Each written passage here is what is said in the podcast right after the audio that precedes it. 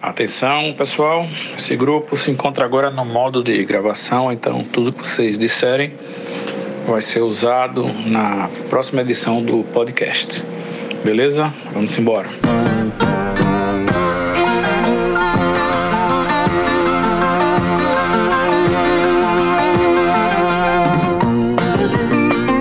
Conversando Água.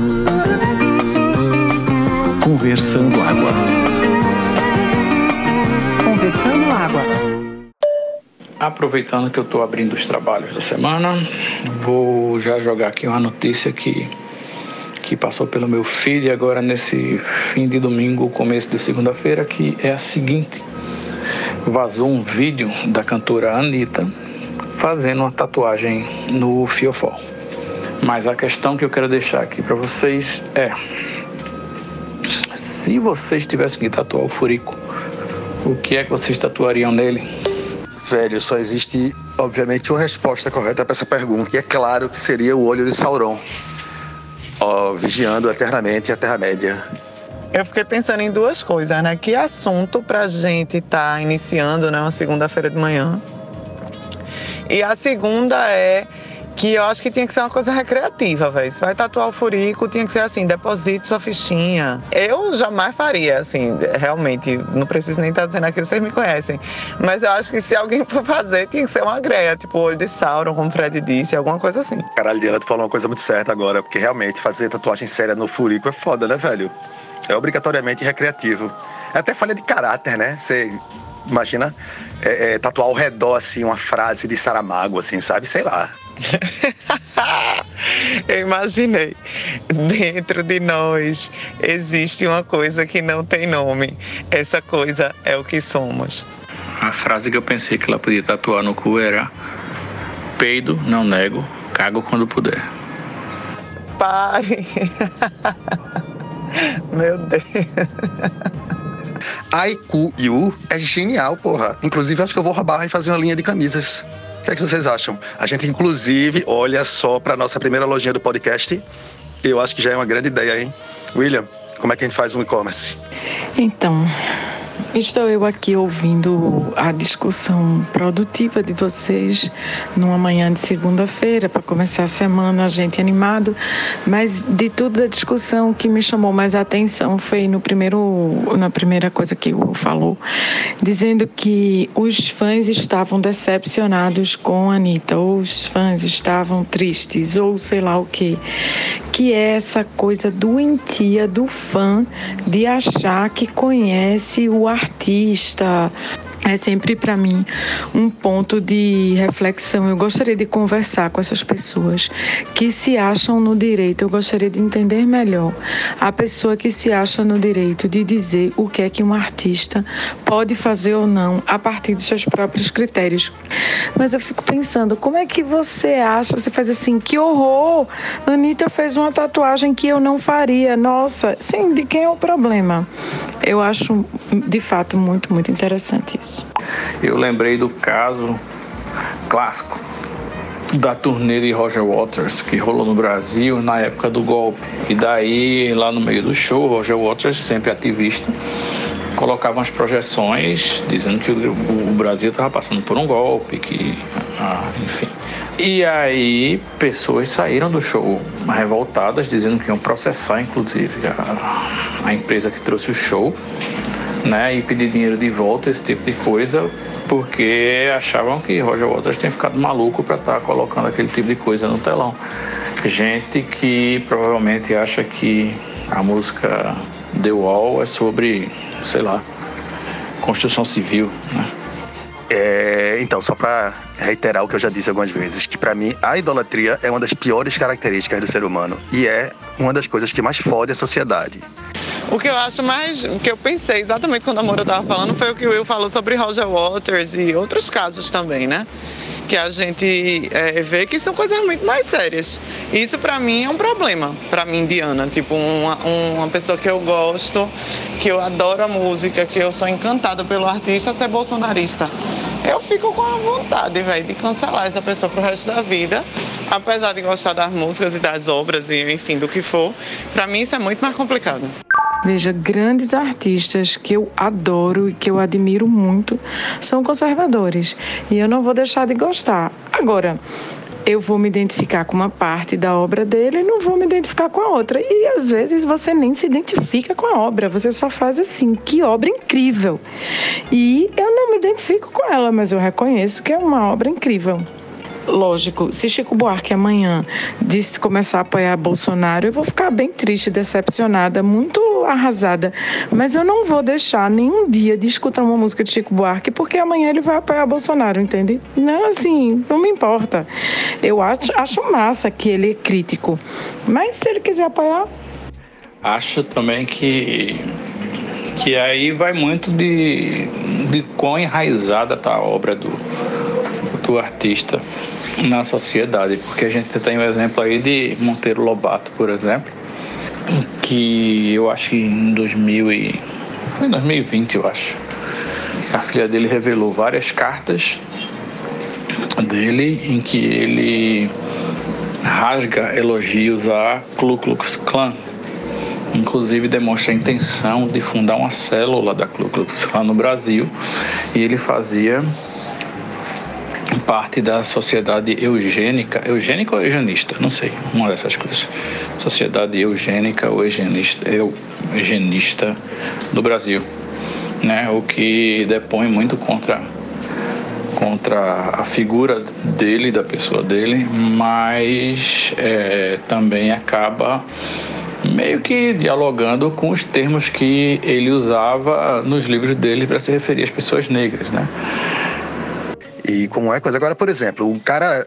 O idiotice é o seguinte: o, o, o cara que é fascista gostar de The Wall, tá ligado? Porque é um é burro, né? É um imbecil. Sabe qual é? Rage Against the Machine tantas outras. Então é falta realmente de compreensão mínima do, do que ele tá fazendo da vida, né? Esse filho da puta. Então.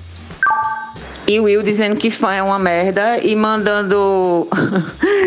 e, e, triste, arrasado, porque o Daft Punk não vai mais rolar. Uhul. Gostaria somente de corrigir a, a colega aí e, e, dizer que eu não estou triste com o fim do Daft Punk. Pelo contrário, estou feliz.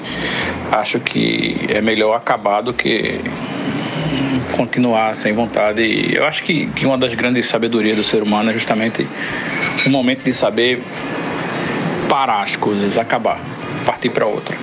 Né? Quem dera todo mundo tivesse essa essa leitura do que está fazendo e, e, e, a coragem de, de dar um passo à frente, mesmo que seja recomeçando. Então. Eu quero dizer a vocês que eu estou recebendo uma ligação faz mais ou menos uma semana de uma central de financiamento de veículos perguntando se eu sou Gesil Cleide. Que inferno esse povo ligando. Tipo, faz uma semana que eu não digo que eu sou essa pessoa, ninguém tira meu telefone do cadastro. Toda vez é uma voz diferente que me liga, ou seja, eu não tenho como bloquear, porque eles ficam trocando a porra do número que liga para você. Eu tô muito arretada com essa história, velho. Só hoje me ligaram umas três vezes.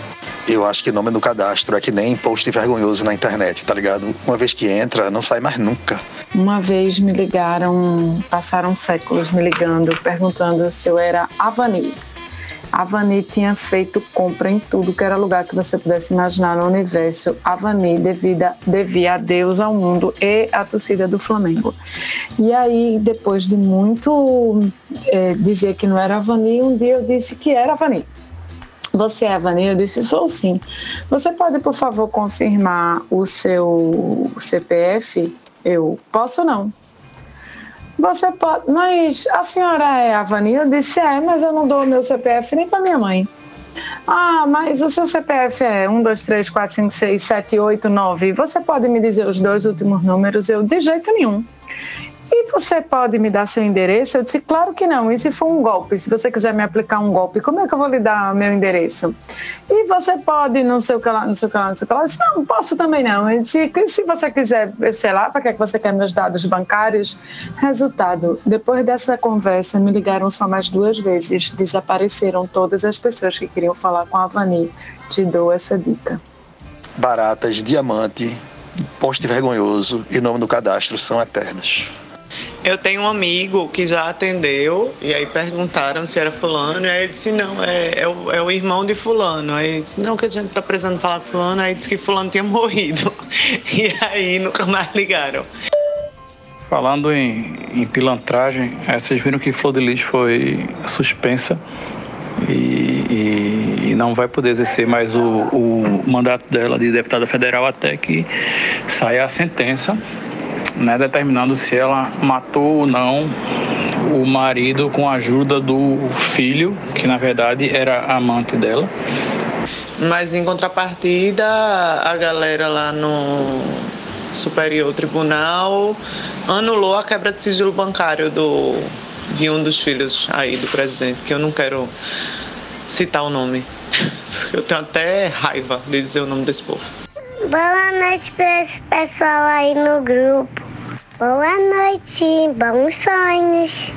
Boa noite, bons sonhos, Lisoca. Boa noite, hello. Sweet dreams. Sweet dreams. Se você é Reginaldo, digite U. Se você não conhece o Reginaldo, digite 2. Se você não é Reginaldo e conhece o Reginaldo, digite 3. Agora eu acabei de ouvir uma pregação, um pastor, um culto no Clubhouse.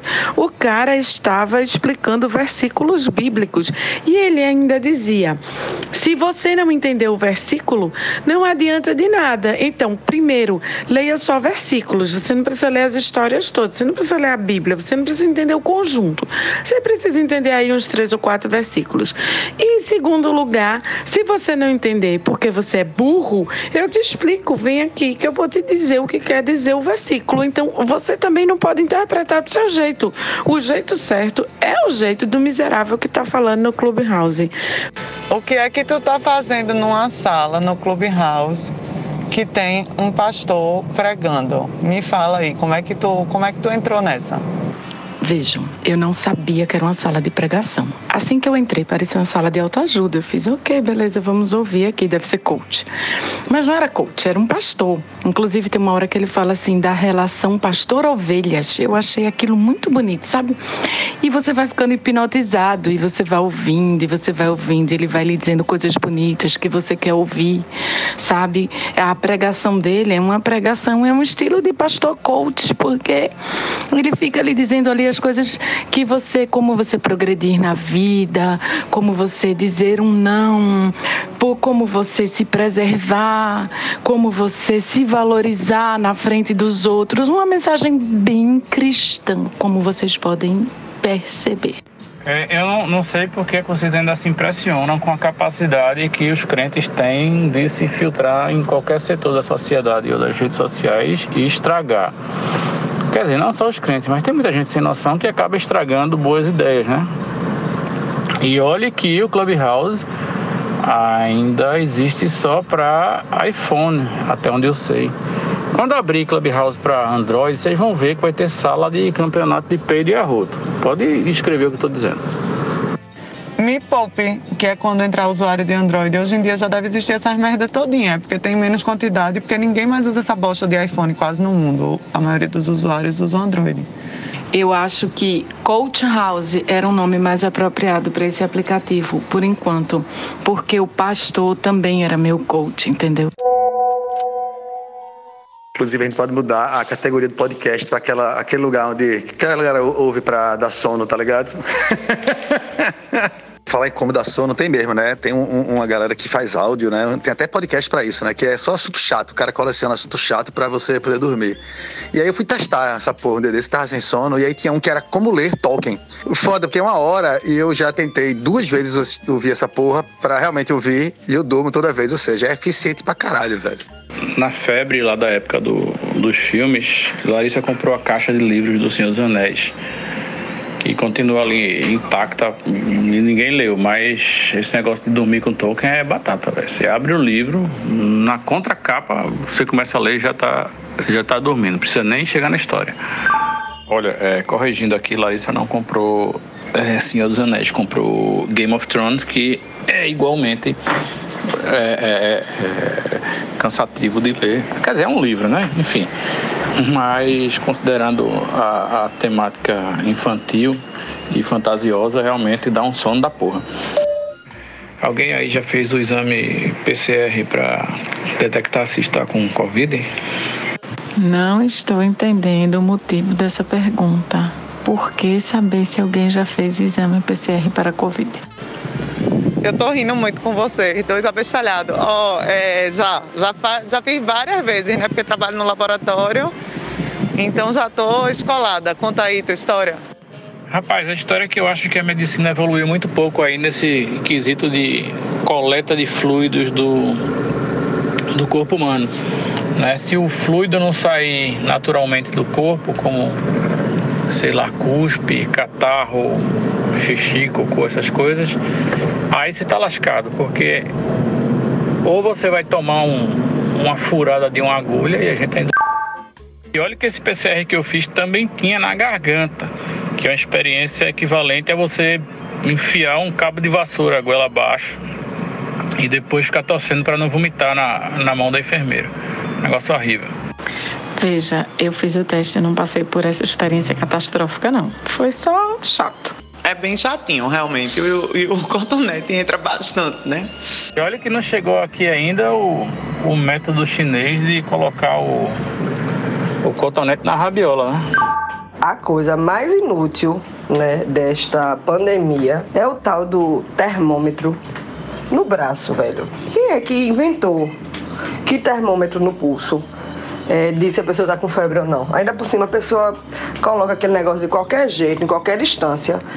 E, todo, e assim, é, esses termômetros de, de infravermelhos, você tem que botar numa distância correta, né? Ver se tem alguma interferência, se a pessoa está suada, se a pessoa. se tem cabelo na frente. Enfim, não adianta você só apontar a qualquer distância e pensar que aquilo ali vai, vai vai funcionar não. E no pulso, sinceramente, para mim eu acho um H errado da peste. Tem uma teoria aí, né, de uma galera que tinha medo, né, que tem medo, né, que derrita cérebro se você apontar aquele infravermelho pro cérebro do caralho, que é como se saísse alguma coisa de dentro do termômetro para ir pro seu cérebro, né? Eu falei cérebro, você falei cérebro, eu vou deixar cérebro. Cérebro mesmo, essa porra. Eu acho que o que derrete cérebro é a pessoa achar que a aferição do termômetro derrete o cérebro. Eu acho que a pessoa acha que derrete porque já tá derretido, tá ligado? Acho que tem um loop aí em algum lugar. Eu no começo eu ficava muito arretada, ficava tentando ensinar as pessoas que aquilo não estava certo, que não adiantava fazer aquilo, que aquilo ali não dizia nada, que tava fazendo só para inglês ver. Mas aí depois eu desisti, porque as pessoas não compreendem, né? E o que eu acho pior é se fazer isso em consultório médico, velho. Porra, que supostamente tem os profissionais lá para orientar. Você vai entrar, eles vão medir o pulso do médico, o médico vai dizer que tá tudo certo. Pelo amor de Deus. Inclusive, Liz escutou tanto eu tentando corrigir as pessoas que ela fica brigando com o porteiro da escola, que toda vez ele vai ferir o braço dela e ela diz: Não pode ser no braço, no braço não funciona, tem que ser na testa. Aí agora ele já aprendeu. E nela, somente nela, ele faz sempre no, no, no cérebro, na testa conhecemos aí uma, uma senhora, uma jovem senhora, na casa dos seus 60 anos, que disse uh, uh, que preferia que fosse no pulso porque achava que alguma coisa saía daquilo ali e fazia mal para o cérebro. Aí eu perguntei, beleza, você viu isso onde? Ela disse, não, eu só acho isso e, e, por isso eu prefiro que só use no meu pulso e pronto. Mas no final das contas, seja pulso ou seja cérebro, é, se o negócio acusar febre, também ninguém vai impedir ninguém de entrar em lugar nenhum. Eu, eu quando fui fazer o meu exame lá do PCR, né, do Covid, é, cheguei lá e aí e aí perguntei, ó, oh, já tá na minha vez. Aí disseram, não, tem uma senhora que tá ali, ela chegou antes, ela tá vindo ali. Aí chegou a senhora. Aí eu perguntei onde é que ela estava. Aí o, o, recepcionista lá falou que ela quando chegou acusou febre no negócio, aí mandaram ela ir para uma sombra lá no, no, estacionamento. E ela ficou um tempinho na sombra lá no estacionamento e quando voltou ela fez de novo e aí não acusou febre mais. E aí ela pôde entrar no laboratório, né, para enfim ser atendida. Então, é, eu acho que não faz diferença nenhuma, é só um, um protocolo Ô pessoal, acabei de saber agora, primeira mão, assim, uma informação quentíssima aí para virar o mercado de cabeça para baixo. A Rede Globo vai lançar novamente aí o, o, o reality show No Limite. aquele que as pessoas ficam num lugar deserto, sofrendo, e as provas de, de resistência envolvem comer coisas pouco convencionais. Né? E, e, e é isso, a gente está aqui. Estava aqui um dia desse falando de Big Brother, mas temos que olhar para o futuro e no limite vem aí. Velho, eu toparia lindamente participar de um negócio desse, de No Limite. Tipo assim, eu não sei da minha capacidade de resistência física, que deve estar, tipo assim, péssima, uó. Mas comer coisa esquisita, eu ia achar fantástico. Tu tá ligada que as comidas assim das provas lá não é nem parecido com isso, né? É, como é? Cebola crua, wasabi. É, oxe, isso aí é fichinha. Na minha lembrança, as coisas eram assim, de tipo, só de olhar dava nojo. Era testículo de boi. É, acho que teve um que era olho de cabra. Teve um que era tipo minhocas vivas, aquelas minhocas é, é, rosinhas, sabe? Meu irmão, era um negócio que você olhar tinha vontade de vomitar. Rapaz, o que eles botam lá para comer são coisas estranhas pra gente, mas são comuns em, em, em, outros lugares, entendeu?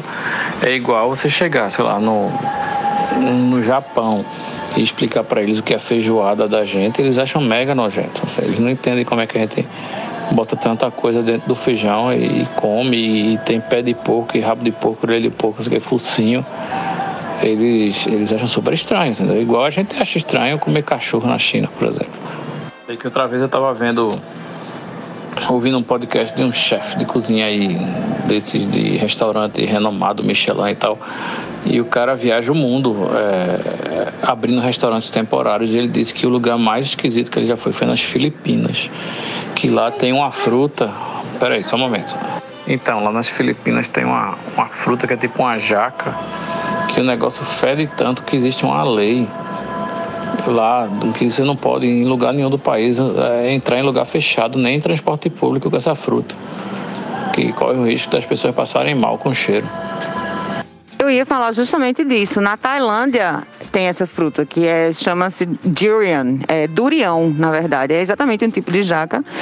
E é, nos resorts e nos hotéis lá, tá ligado? Tem placas enormes na frente dizendo proibido entrar tipo, em várias línguas diferentes. Se você estiver com durião, proibida a entrada, não, não, não servimos, não vendemos, não aceitamos, saia de perto, porque dizem que o cheiro se, é, se equipara à carne em decomposição.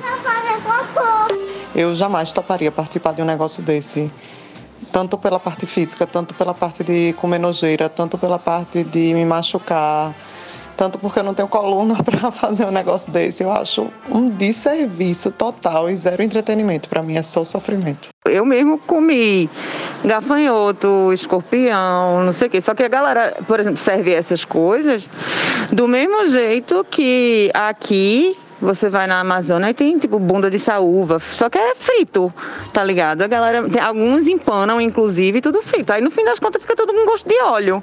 Veja, essas, esses animais assim inapropriados para consumo na nossa cultura, é, servidos de uma forma frita, empanada e tal, é menos horrível. Agora, comer as coisas in natura, sentindo aquela crocância, aquela consistência, aquele cheiro e aquele mexidinho na língua, meu irmão, vá se fuder. Vim aqui só concordar com a Meira, velho. Zero entretenimento em todos os aspectos. Puta que pariu, meu irmão. Nesse mesmo podcast que eu escutei sobre o cara da, que falou da, das Filipinas, ele falou que lá tem um negócio chamado balut, que é um ovo de pato galado, né, com o patinho dentro, com o embrião dentro. E é cozido como um ovo cozido. E assim, é bem tradicional servir para estrangeiros. É tipo uma falta de educação, assim, você receber o negócio e não comer. Caralho, uma das maiores desgraças da cultura humana. E olha que a cultura humana é cheia de desgraça, né, velho? Mas essa porra de você ter que comer as coisas por falta de educação, tá ligado? Se eu neguei comida a minha tia-avó lá em Taperoá, porque eu não conseguia mais comer efetivamente, nem comer nos horários que ela queria que eu comesse. Eu acho que eu posso negar a comida em qualquer lugar do mundo. Porra, o que eu acho foda é tripa. Eu acho foda várias coisas, mas tripa é pra fuder. Porque a pessoa que pensou, pô, vou pegar aí o, um pedaço do sistema gástrico aí do bovino, que é justamente onde o cocô é formado, né? Uma coisa que vive parte da, da, da vida inteira do animal, cheia de fezes. E eu vou fazer aí um, um tubinho cheio de coisas gostosas para comer, vou fritar e as pessoas vão gostar. E é isso aí. Essa é a tripa, né? É, é intestino lavado, frito. Porra, velho, tripa é bom pra caralho, meu irmão. Eu entendo tua dor, assim. Eu procuro não pensar sobre o assunto, tá ligado? Mas é bom demais, bicho. E ainda mais quando vem meladinha, assim, sabe como é que tu não sabe o que é? Mas dá aquele picante, aquela fisgada na língua. Porra, é bom pra cacete, meu irmão.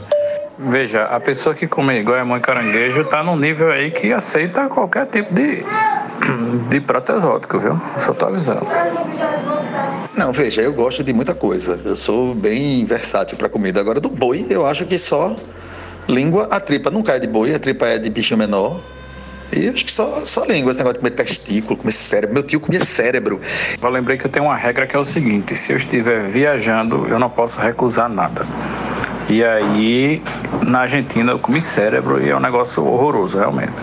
É, eu não tenho essa regra não, porque apesar de eu comer caranguejo e ser dez vezes pior, eu acho, eu jamais comeria um escorpião no espeto, por exemplo, tá ligado? Mas eu tinha certeza que a conversa ia chegar no meu caranguejo e no meu guaiamum. Ninguém mexe com o meu caranguejo e com o meu guaiamum. Tá ouvindo? Vou continuar comendo.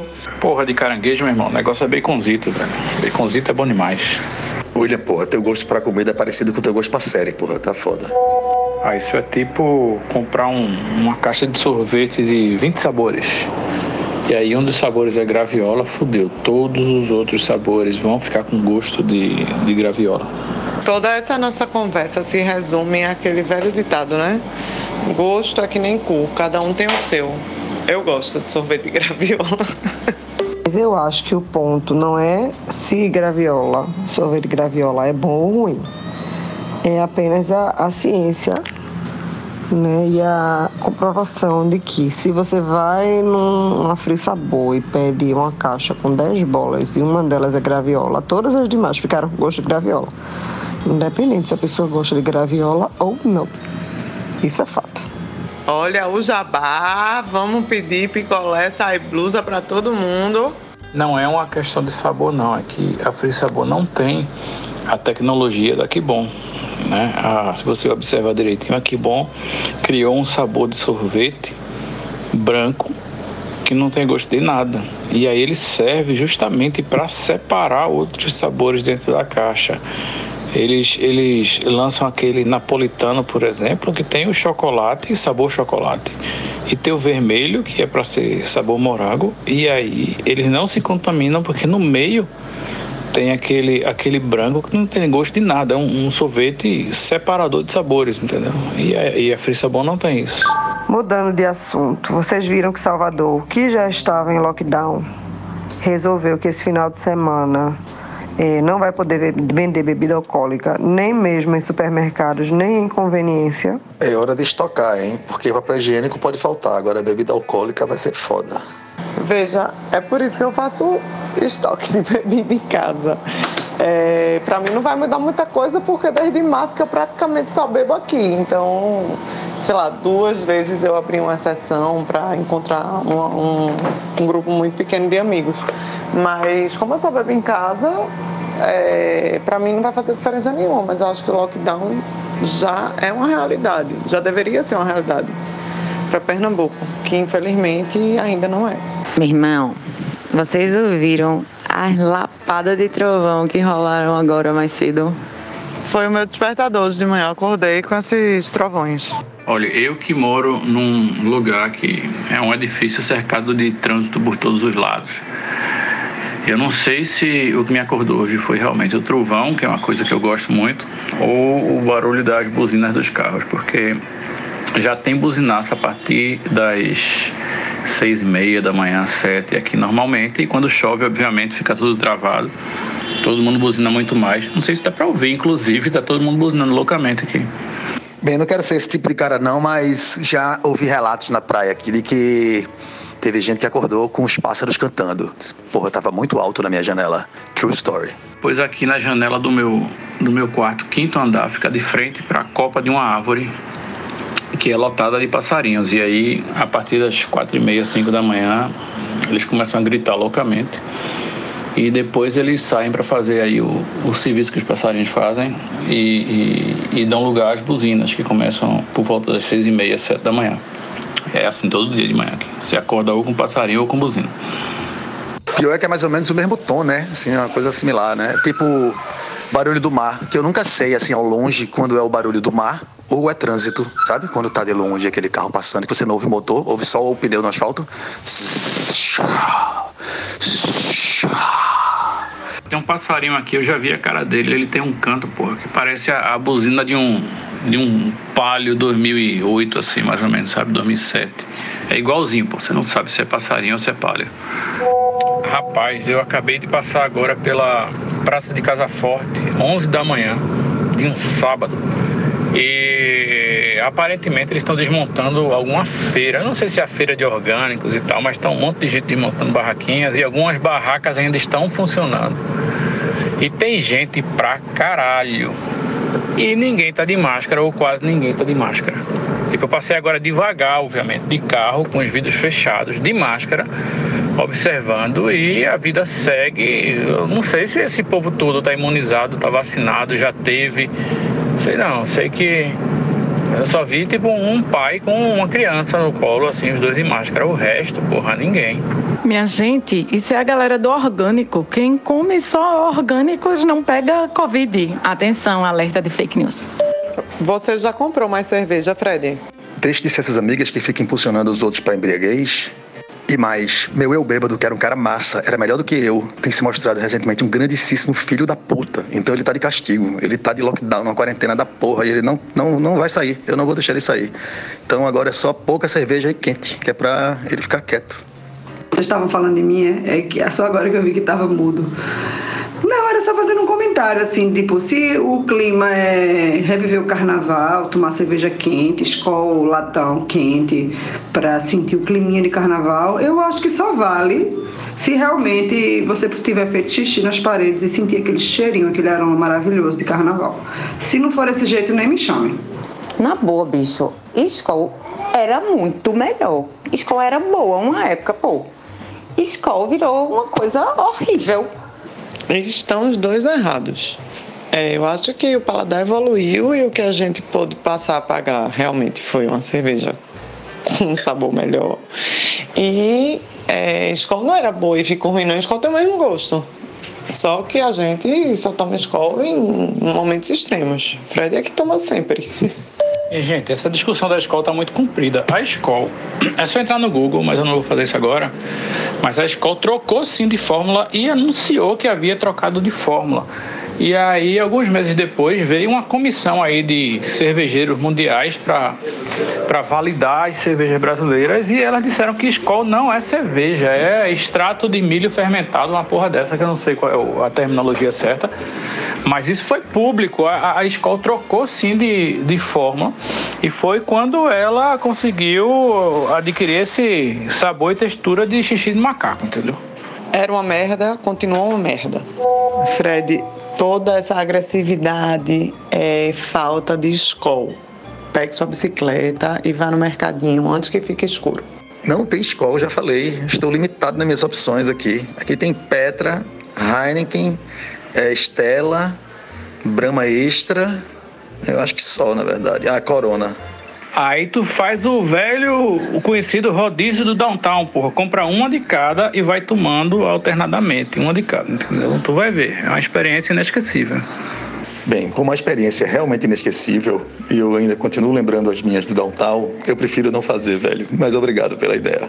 É, acho que Fred não conhece essa história, né? Uma vez, é, eu e o William, a gente foi no downtown e a gente cada vez um ia no bar e pedia uma cerveja. E aí a gente tomou nessa noite Heineken, Budweiser, nem sei se tinha Corona nessa época em Recife, mas deve ter tomado Boêmia, deve ter tomado Brahma, deve ter tomado tudo que veio na frente, Serpa e o raio que o parta.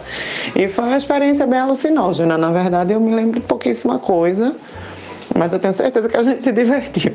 Heineken, Budweiser, Summer e Bavária. Heineken, Budweiser, Summer e Bavária. Heineken, Budweiser, Summer e Bavária. Heineken, Budweiser, Summer. Bavária, velho. Só falta a Cecília entrar agora e dizer: Bavária já foi boa em Recife. Piorou muito. Rapaz, o Downtown ensinou as pessoas o que é resiliência, porra. A pessoa começa tomando o que gosta e depois não tem mais, mas quer beber do mesmo jeito, então toma qualquer coisa. Tá vendo? Tanto digital influência aí ensinando sobre resiliência, mas a galera aqui de Recife que frequentou o Downtown já tá escolado nisso, tem pós-graduação, doutorado, tá pronta. Gente, eu queria fazer um, um desabafo aqui para vocês. É o seguinte, eu recentemente, na última semana, tive a oportunidade de abrir duas caixas de Esquibon Mini. Para quem não sabe, o Esquibon Mini é aquele, aquela delícia da Kibon que, que, que vem em cubinhos né, de chocolate com o sorvete branco sem sabor dentro. Mas é muito gostoso. E eu abri as duas caixas de Esquibon e constatei que em cada uma delas vem precisamente 13 unidades, 13 cubinhos. E isso é uma sacanagem, isso é uma pouca vergonha, porque qualquer pessoa que já teve que dividir alguma guloseima com crianças sabe que se você não conseguir dividir numa quantidade exata para todos, o pau vai comer e, e, a refeição vai, vai se acabar ali mesmo, né? E qualquer pessoa também com, com algum conhecimento de matemática sabe que 13, que é o número de unidades que vem em cada caixa, é um número primo, o que faz com que qualquer divisão justa e exata dos esquibons seja impossível a não ser que você divida por uma pessoa, né? E aí essa feliz pessoa vai comer todos os 13 esquibons da caixa, ou você divida por 13 e aí cada pessoa vai comer um esquibom. Qualquer outra divisão é impossível sem que você tenha que fragmentar alguma unidade do, do, do para dividir entre os participantes. Acho isso um absurdo. Custava nada vir 12 ou 14, enfim. Fica aqui a minha, o meu desabafo de domingo. Olha, sei não, viu? Realmente é complicado. Eu lembro que tem aquele pacote de biscoito bono, também era assim. E eu tinha umas amigas que dividiam, assim que chegava do supermercado, o pacote no meio. E eu acho que era 15. Eu que na casa da minha avó tinha que compartilhar tudo com duas dezenas de primos, mais ou menos eu era o, o juiz da divisão do, do, do, pacote de biscoito bono recheado. E eu sabia, é, você tem razão, são 15 unidades que tem dentro e eu tinha a manha de partir o pacote sem abrir. Eu ia com a, com a faca assim contando: um, dois, três, quatro, cinco. Beleza, cinco aqui, eu passava a faca, tá, e torava já o pacote, feito quem, quem tora uma linguiça, entendeu? E aí já saía cinco ali, eu já entregava para um primo, aí contava mais cinco assim, pá, torava de novo dava mais 5, sabe como é? Aí eu sabia fazer essa divisão e era muito fácil, com 15 é tranquilo, né? Mas porra, número primo é para fuder a criançada, né? Eu quero dizer que eu estou arrasada, que eu perdi as melhores discussões desse podcast. Eu perdi a discussão remédio farmacológica, eu perdi a discussão sobre comidas, porque eu sou uma pessoa que adoro falar de comida, e eu perdi a discussão da cerveja. Mas o William me representou muito bem na discussão da cerveja, encerrou o assunto. Agora eu estou aqui assistindo um joguinho animado da Premier League para encerrar o meu domingo na paz. Na paz, porque é Premier League, né? Porque se fosse Santa Náutico ou esporte um contra o outro, aí sim, paz é um negócio que não existia, o cacete ia comer feio. Veja, Will, eu tenho uma teoria que o esporte que os brasileiros têm jogado nos campeonatos brasileiros, não interessa a série, é ligeiramente diferente do esporte praticado na Premier League. Você prefere um futebol vagabundo com muito gol um futebol alta classe com equilíbrio de, de talentos e, e de poderes em campo e terminar empatado. Eu prefiro um futebol bem jogado com muitos gols. Ponto. Pouco gol é sempre uma merda, né? Mas um bom 1 a 0 é massa. Dizem que a razão de, de, de o futebol não ser muito popular nos Estados Unidos é porque Eles lá estão acostumados com basquete e beisebol, que tem os placares com muito número, né? Muito dígito. E, e, futebol é muito difícil sair gol. Quando sai é um, dois, assim. E às vezes até termina em empate. Empate é um negócio que o americano não consegue entender como é que pode acontecer numa competição. Se bem que Estados Unidos não é parâmetro para nada, né? Veja, então, William, você está certíssimo quando você diz que não é parâmetro para nada. Como diria um pensador do futebol brasileiro, quem nem eu gosto muito, mas os americanos são os idiotas da objetividade, entendeu? Não interessa o placar, interessa o duelo que é travado em campo. Caralho, uma das coisas que mais me fascinam no futebol são os torcedores que se incluem no time na hora das vitórias e dizem: Nós ganhamos campeonato, nós jogamos muito bem, sabe? Enquanto que o torcedor, se ele não tivesse ido para o campo, não tivesse assistido ao jogo, o resultado seria exatamente o mesmo. Isso é realmente impressionante. E outra coisa que eu acho impressionante também no futebol é a coisa do, do denial, né? De o cara torcer por um time medíocre. Porque aqui, por exemplo, aqui não se disputa campeonato, aqui se disputa rebaixonato, né? Você torce pro seu time não ser rebaixado, e quando não é rebaixado, festa do caralho, rua, não sei o que, aí no outono ele cai, mas aí ele sobe. Então a gente vive chafurdando naquela lama, né? Da, da do fundo do poço e, e, e sai, bota a cabeça pra fora d'água. Então eu acho isso também outra coisa fascinante. William, você é um insensível. Você não entende que todo o desejo, toda a vontade de torcer por um time inclui o desejo de pertencimento. Você faz parte. Você é, o time é você e você é o time. Não interessam aqueles 11 jogadores que estão em campo. Interessa aquele sentimento de coletividade que advém daquela experiência. Por isso que para o campo é tão impressionantemente bom, porque aquela experiência coletiva ela é irrepetível. Não adianta eu ficar aqui assistindo o jogo da Premier League pela televisão. É maravilhoso. Eu não torço para nenhum deles. É mais maravilhoso ainda porque você assiste o espetáculo espetáculo pelo espetáculo ver americano vai para o estádio, passa oito horas lá ouvindo música. Eles ficam cada jogo, o jogo dura uma hora, eles ficam oito. Eles comem lá, tem churrasco, tem show de não sei quem, não sei o quê. O esporte que está sendo jogado não importa. No futebol é diferente. Você vai para ver aquele espetáculo, você vai para ver aquele encontro de dois times. Eu estou assistindo agora um time que é do atual campeão inglês, que é um dos campeões campeonatos mais disputados de todos do planeta que nesse momento o atual campeão está, sei lá, lá em oitavo na tabela, sétimo. E estou assistindo um jogo dele, que é o Liverpool, contra o Sheffield United, Cecília me corrige aí no inglês, que está em último lugar sendo rebaixado. E o Sheffield está segurando o Liverpool. E o jogo está impressionantemente bom. Então, o espetáculo é esse. Quando você não torce para ninguém, você vai só pelo espetáculo. Quando você torce, você vai assistir um jogo por outro motivo. É uma experiência coletiva e repetível. É outra maravilha. São duas maravilhas diferentes, entendeu? Ó, oh, nem ouvi o teu áudio todo que está muito comprido. Mas o que eu quis dizer é que se o camarada deixar de ir para o campo, o time vai ganhar ou perder ou empatar da mesma forma. Tanto é que neste momento de pandemia, os jogos estão acontecendo sem ninguém nas arquibancadas e ainda assim os resultados não estão sendo alterados por causa disso. Então esse pertencimento do camarada dizer, sei lá, nós ganhamos o campeonato, enfim quando na verdade quem ganhou foram os jogadores. Quem está ganhando os tubos de dinheiro são os jogadores. Quem está pegando a mulherada são os jogadores. O torcedor está só olhando assim na vitrine, igual o cachorro vê aquele, aquele galeto rodando no espeto, sabe como é que é?